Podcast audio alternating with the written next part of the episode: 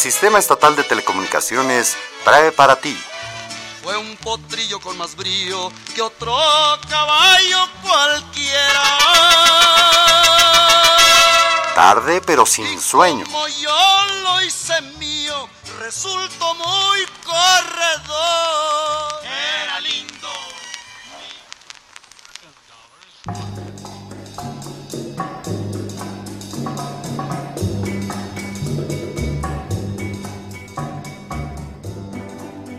Muy buenas noches, bienvenidos a Tarde pero sin sueño. Fernando Sánchez Mejorada. Hola, ¿cómo estás? Aquí en lunes. En lunes, lunes de, de puente. De, de puente. Pero bien tarde, pero sin sueño. Y aquí estamos. Juan Aquí de Dios, estamos. bueno, ¿cómo Hola, estás, nuestro día, productor? Su amigo Ángel Fernández. Hoy tenemos en la mesa con nosotros a uno de los de las grandes voces de, de la música mexicana. No limitativamente de la música mexicana, porque cantó tango, cantó bolero, cantó hasta gua- guaracha y todas estas cosas. Tangos, Tangos, vivió en Argentina, estuvo casado con una argentina. 50 años. Así es. Qué aguante, Nada más y nada menos que el rey del falsete. Decía que los que cantaban bolero ranchero era porque no sabían cantar. y le daba les daba miedo el falsete, no sabían cantar el falsete. Así es. Y que por eso inventaron el bolero ranchero. Para no tener que hacer el falsete ranchero. Exacto, exacto. ¿No? Que era, Y- y, se enojaba, ¿sabes? Que se enojaba y no le gustaba el bolero ranchero. No le gustaba, aunque lo cantó en algún momento Sí, por necesidad, por, porque esa era la época, Ajá. etcétera, ¿no? Y estamos hablando nada más y nada menos que de Miguel a veces Aceves Mejía.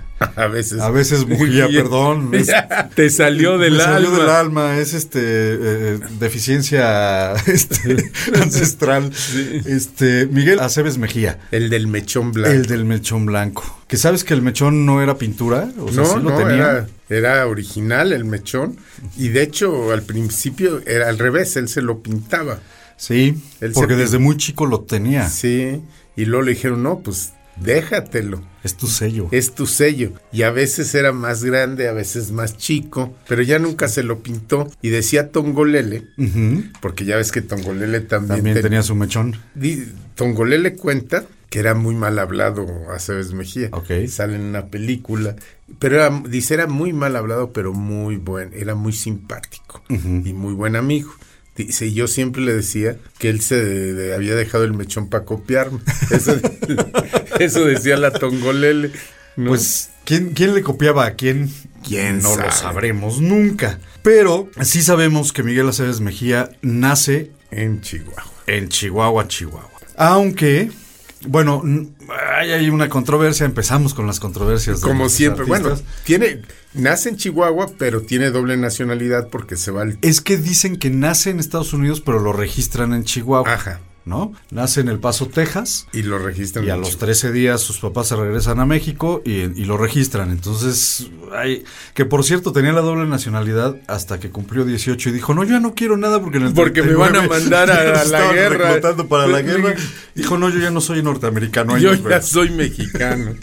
Entonces, hoy todo el mundo quiere la, la doble nacionalidad y en ese momento él dijo, no, y yo porque no te acuerdas que en ese momento no podías tener la doble nacionalidad. No, tenías que renunciar a una de a las una. dos. Y él renuncia para que no lo manden a la guerra mundial, renuncia a la nacionalidad americana. Así es. Y además hay muchas controversias porque en su historia, te bueno, él vivían en Chihuahua, su papá ferrocarrilero, sí, que se van muertos de miedo a... al Paso, Texas, los papás. Ajá, porque vienen los villistas, pero no, no era así. Los villistas ya eran dueños de la plaza, los que vienen eran los carrancistas. Así es. Vienen después de, de- de- va- de derrotar varias veces a, a Villa. Entre ellos en Celaya, llegan a... Y él, había un gobernador que era villista. ¿no? Y les entrega a un general que había sido gobernador total, les entrega las plazas a los villistas, A los carrancistas. a los carrancistas, ya estoy como el hijo Sí. de... a los carrancistas y sale huyendo el papá a Ciudad Juárez porque suponemos que era Suponemos que era villista, o por lo menos estaba viviendo tranquilo bajo el villismo. exacto ¿No? y ya se va a Estados Unidos ahí se quedan tú sabes que era tartamudo Miguel Acevedo Sí, claro, y hay varias anécdotas sobre su tartamudez, pero ¿qué te parece si antes de entrar a la tartamudez lo oímos cantar? si te parece bien, vamos a empezar con una de sus canciones de su primer trío. Ok. Y que, que- que era el trío Los Porteños. Ya lo contamos. ¿Te parece bien Cielito Lindo para abrir boca? Pues para empezar a escuchar al, al rey del falsete, Cielito Lindo. Tarde, pero sin sueño.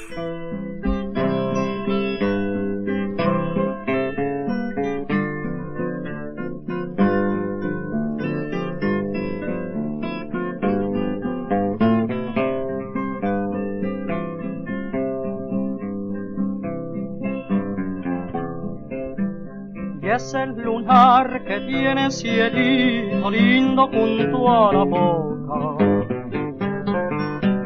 No se lo des a nadie en cielito lindo que a mí me toca.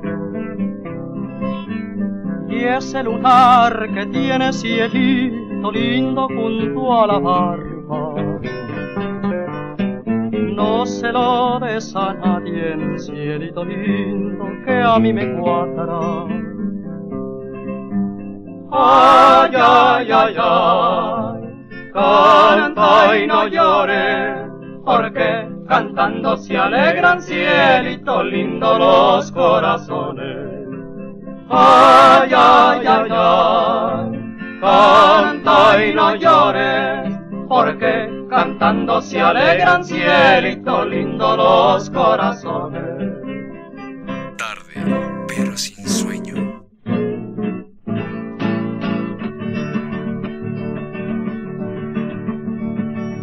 En esa boca,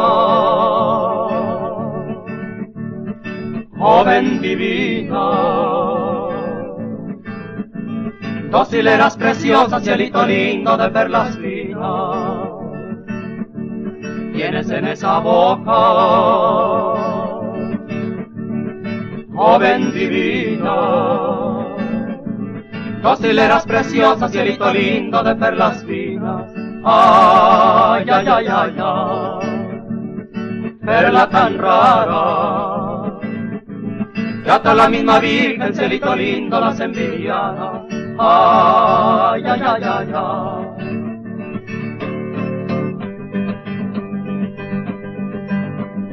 entre cortinas blancas y azules rejas estaban dos amantes dándose quejas ay ay ay ay y se decían que solamente muertos se olvidarían ay ay ay ay ay Si alguna duda tienes, cielito lindo de mi pasión, abre con un cuchillo, cielito lindo, mi corazón. Si alguna duda tienes, cielito lindo de mi pasión, abre con un cuchillo, cielito lindo, mi corazón. Ay, ay, ay, ay, ay, ay. Pero con tiempo. No lo lastimes, cielito lindo, que tú estás dentro.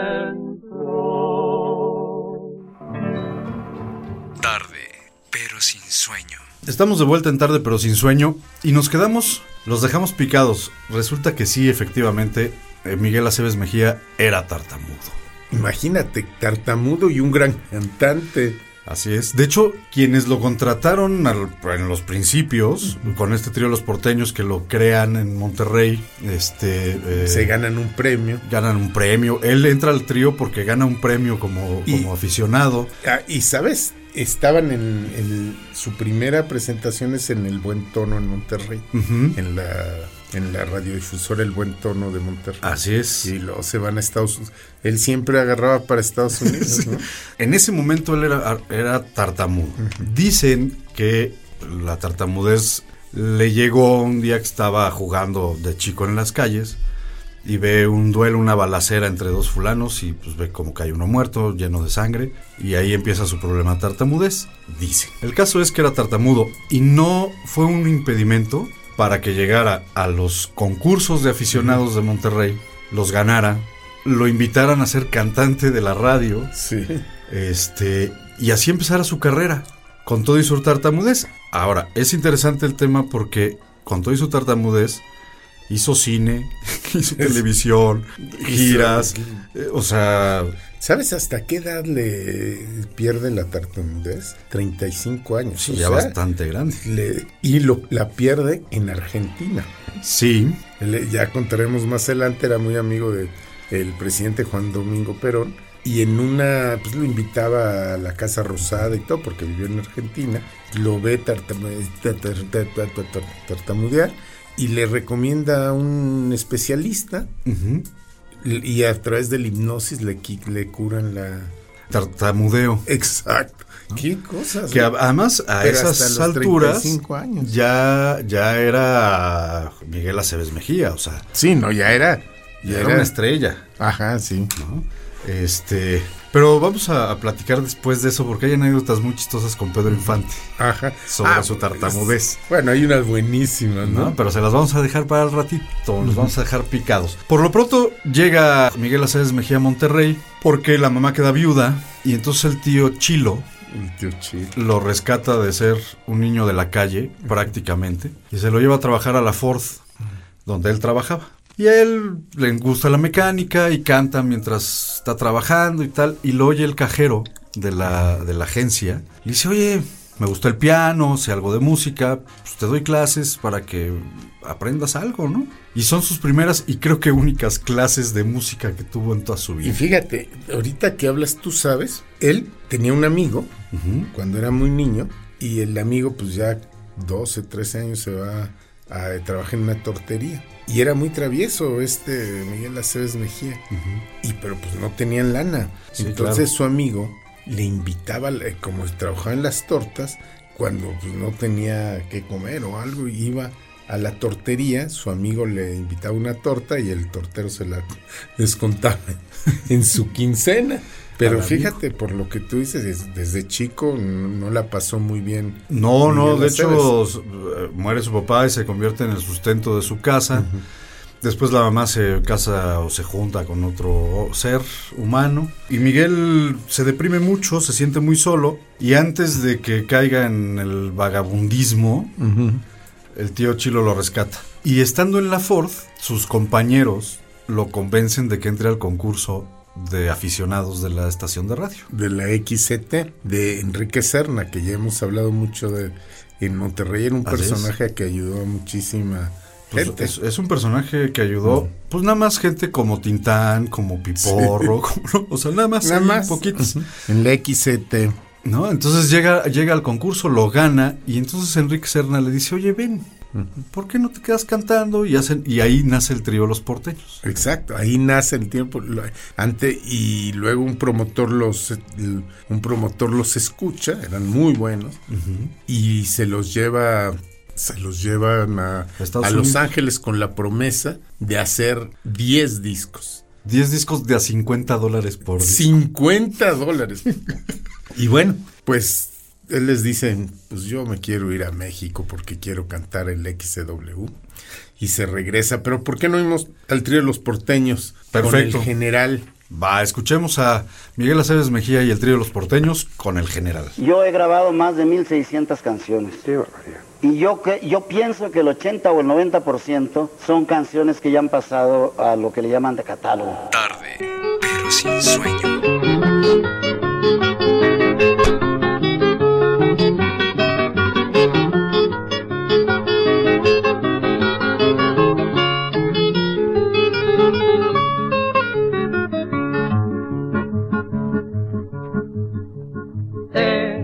Venimos a cantar la canción de tu llegada.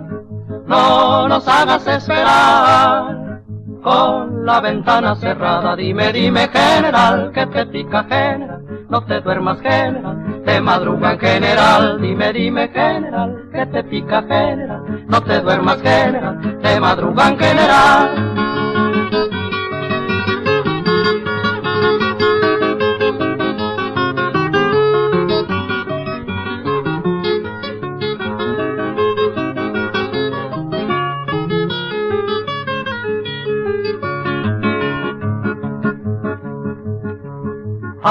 Y ya se te subió.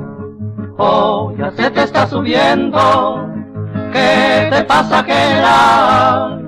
Vos de que andas presumiendo, dime, dime, general, que te pica, general, no te duermas, general, de madruga en general, dime, dime, general, que te pica, general, no te duermas, general, de madruga en general.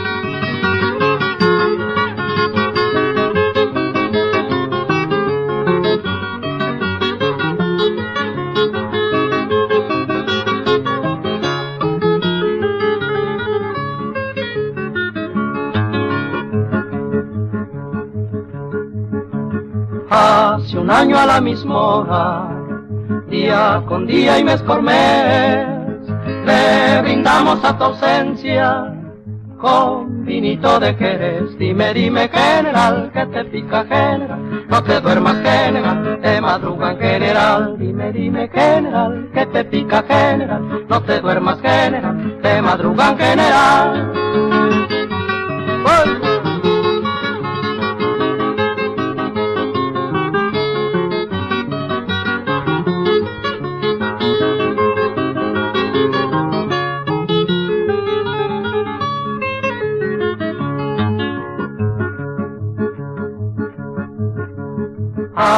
Ya se te subió, oh, ya se te está subiendo.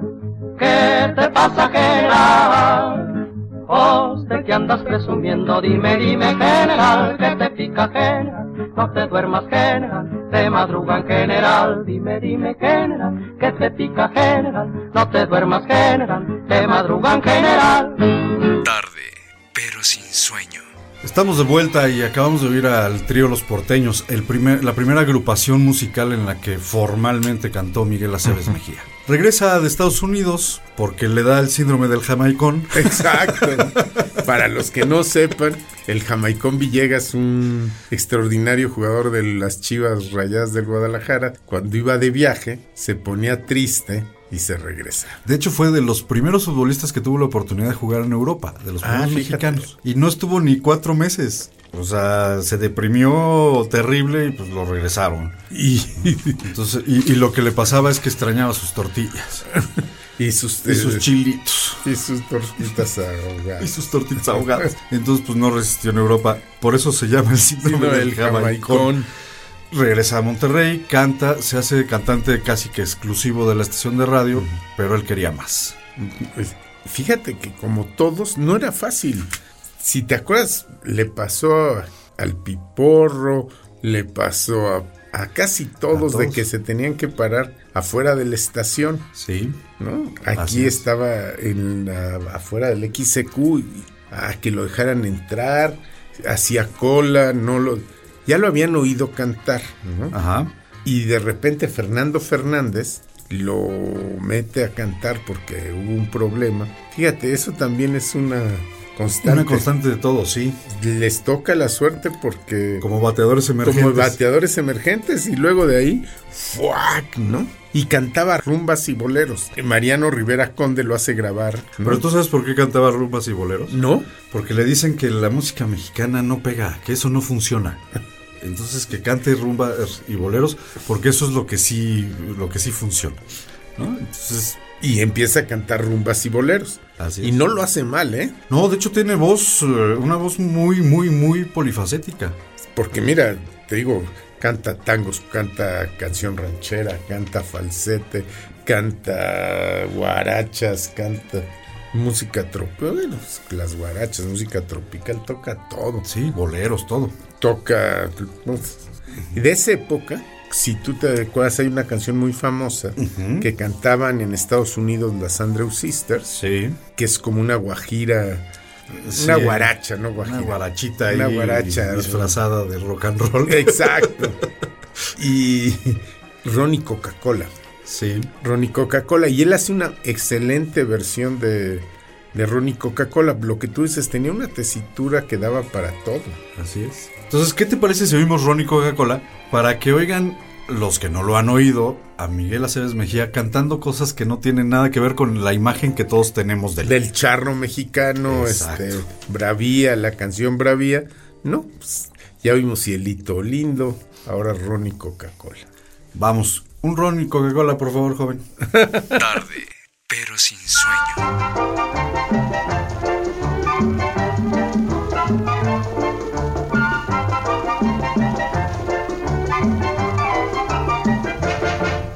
Cansado ayer de trabajar, a una mujer me fui a acercar. Le dije tú, me dijo que lo demás después se los diré. Tomando ron y En la punta de Cumana, desde la hija hasta la mamá, van detrás del Yankee Dollar.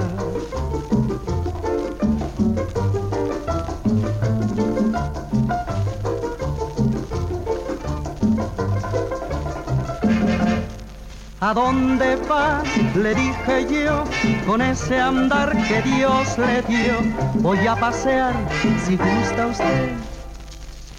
Lo demás después se los diré, tomando ron y Coca-Cola en la punta de Cumana, desde la hija hasta la mamá, van detrás del Yankee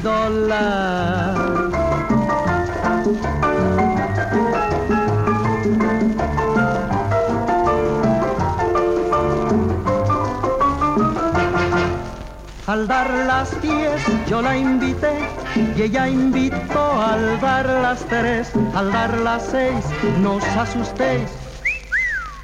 Lo demás después lo escucharé tomando ron y Coca-Cola en la punta de Cumana, desde la hija hasta la mamá, van detrás del Yankee Dollar.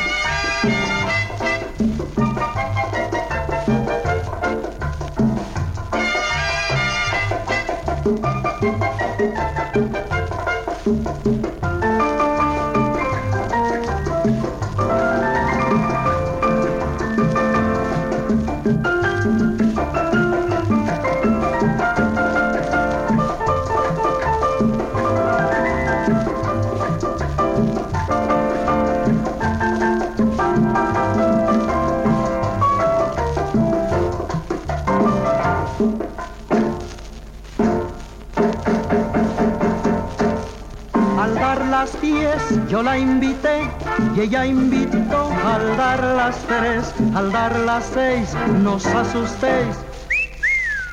Lo demás jamás lo escucharéis, tomando ron y Coca-Cola en la punta de Cumana, desde la hija hasta la mamá, van detrás del Yankee Dollar.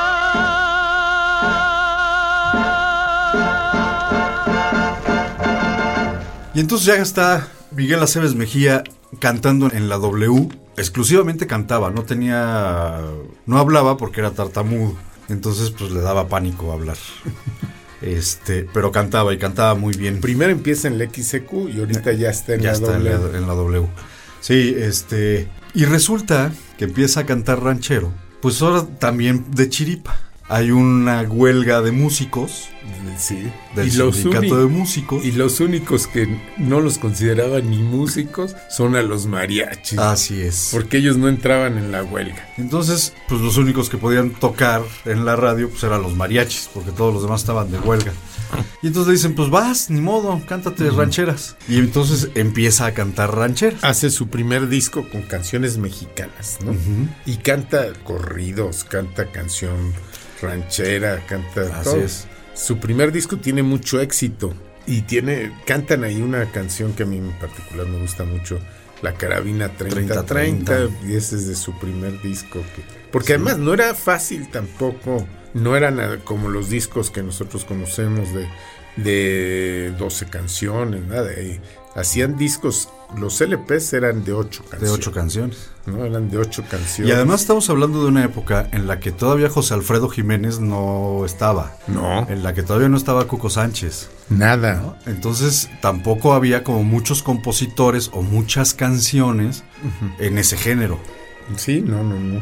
Pues ¿cuál quieres que escuchemos? Pues carabina 30-30 para ponernos a tono. 30, 30. ¿Ustedes saben cómo eran las carabinas 30-30? Era un riflito, ¿no? De madera. Pero fue el rifle de la revolución el- mexicana. Era el rifle de la revolución, ¿no? Las charreteras, el rifle, las adelitas. Entonces, bueno, pues cuando vean ustedes una foto de, de las Adelitas o de los villistas con un rifle, es un 30-30 seguramente. Con mi 30-30 me voy a marchar a engrosar las filas de la rebelión. Vamos a reemplazar las filas de la rebelión musical. Pero la canción mexicana nunca morirá para... Cuando muera la canción mexicana es que México ya no existe. Tarde, pero sin sueño.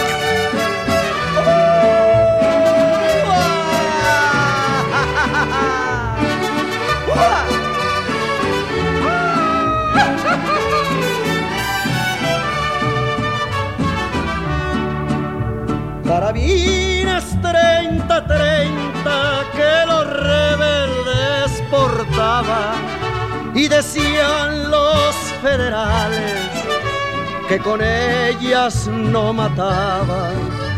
Carabinas 30-30 que los rebeldes portaban y decían los federales que con ellas no mataban. Con mi 30-30 me voy a marchar a engrosar las filas de la rebelión. Si mi sangre piden, mi sangre les doy por los habitantes de nuestra nación. Y háblala que ahí viene Pancho Villa con Juana Gallo en la silla.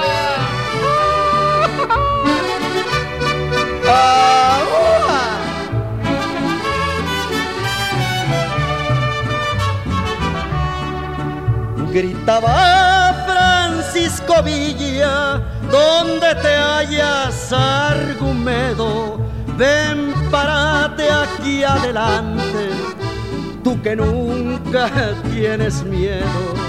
Gritaba Francisco Villa, donde te hallas, Argumedo, ven, párate aquí adelante tú que nunca tienes miedo. Con mi 30-30 me voy a marchar a engrosar las filas de la rebelión. Si mi sangre piden, mi sangre les doy por los habitantes de nuestra nación.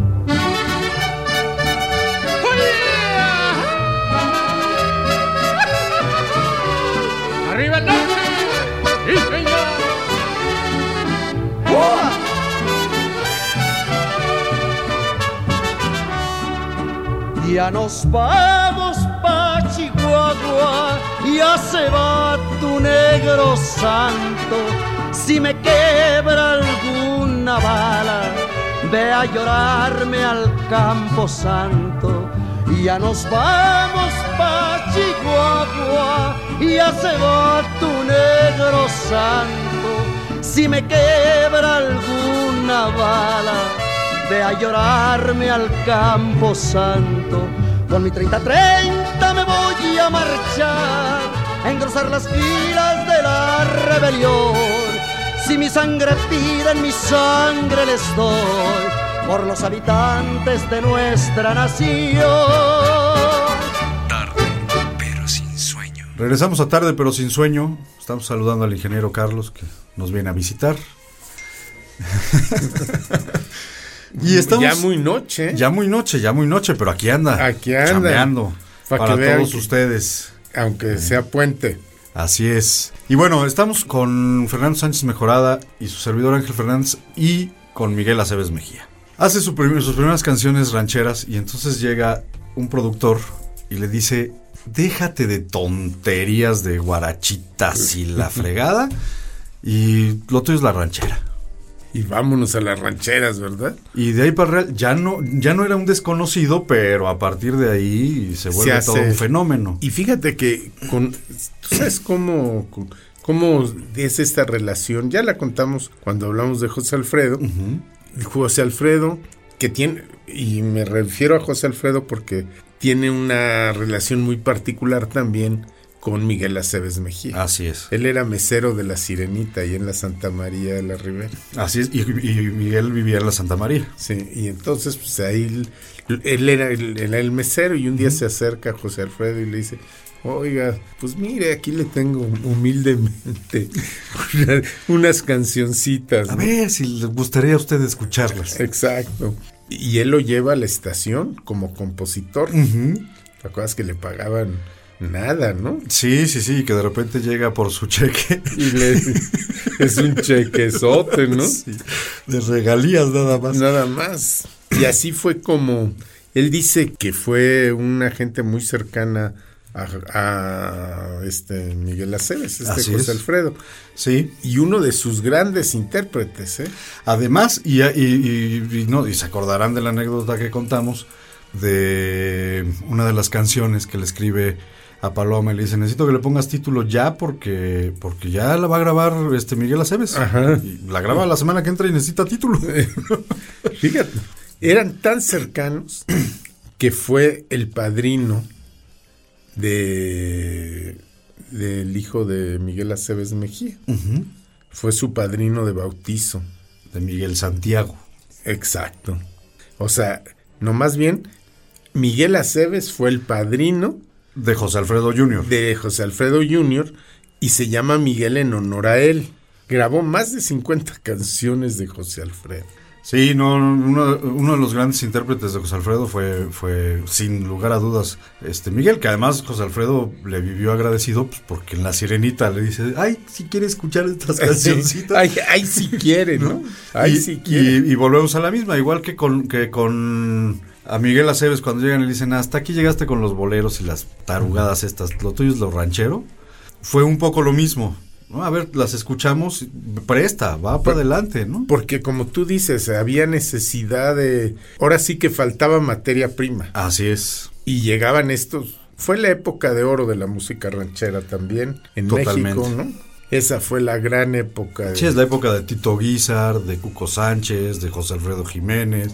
de- ¿no? y ya luego Pedro Infante, Jorge Negrete, Javier Solís. Sí, como intérpretes y como Sí. compositores los otros tres, o sea, nada más. Él, sí, nada más. Él nunca compuso, él siempre fue Fue intérprete, Él nada más. siempre fue intérprete, pero era de los intérpretes de estos de la vieja guardia, ¿no?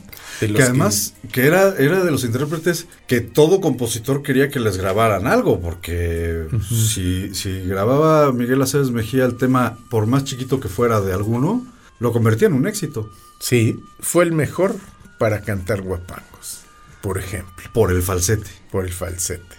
Era impresionante su capacidad para el falsete y no es nada fácil. O sea, todos le hacemos al... Pero eso no es Y falsete. tenía un aguante para... ah, Ahora sí, aguantaba el falsete muy alto, ¿no? Así es, así es. ¿Qué te parece si oímos justamente un, un guapanguito de gran falsete que, que yo creo que es de los falsetes más conocidos de, de Miguel, que es El Pastor. Ah, órale, vámonos. El Pastor. Te queda igualito. Uy, sí. idéntico. idéntico. Lo más importante es, es tener eh, eh, la garganta en continuo mm, ejercicio. Tarde, pero sin sueño.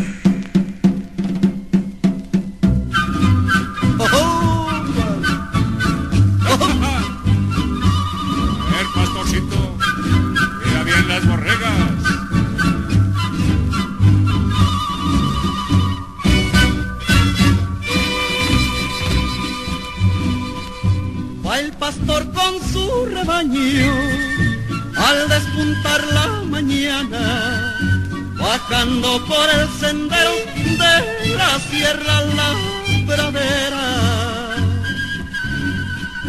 Va musicando sus quejas con su flautín de carrizo, seguido por sus ovejas como si fuera un hechizo.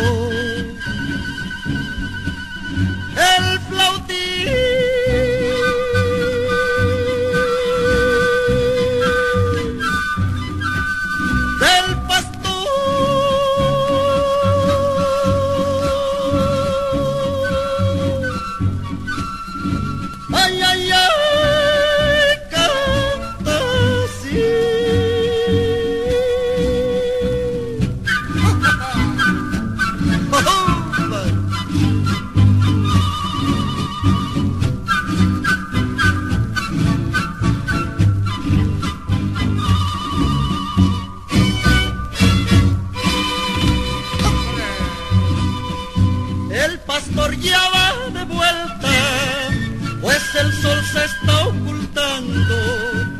subiendo por la cuesta para guardar a su rebaño.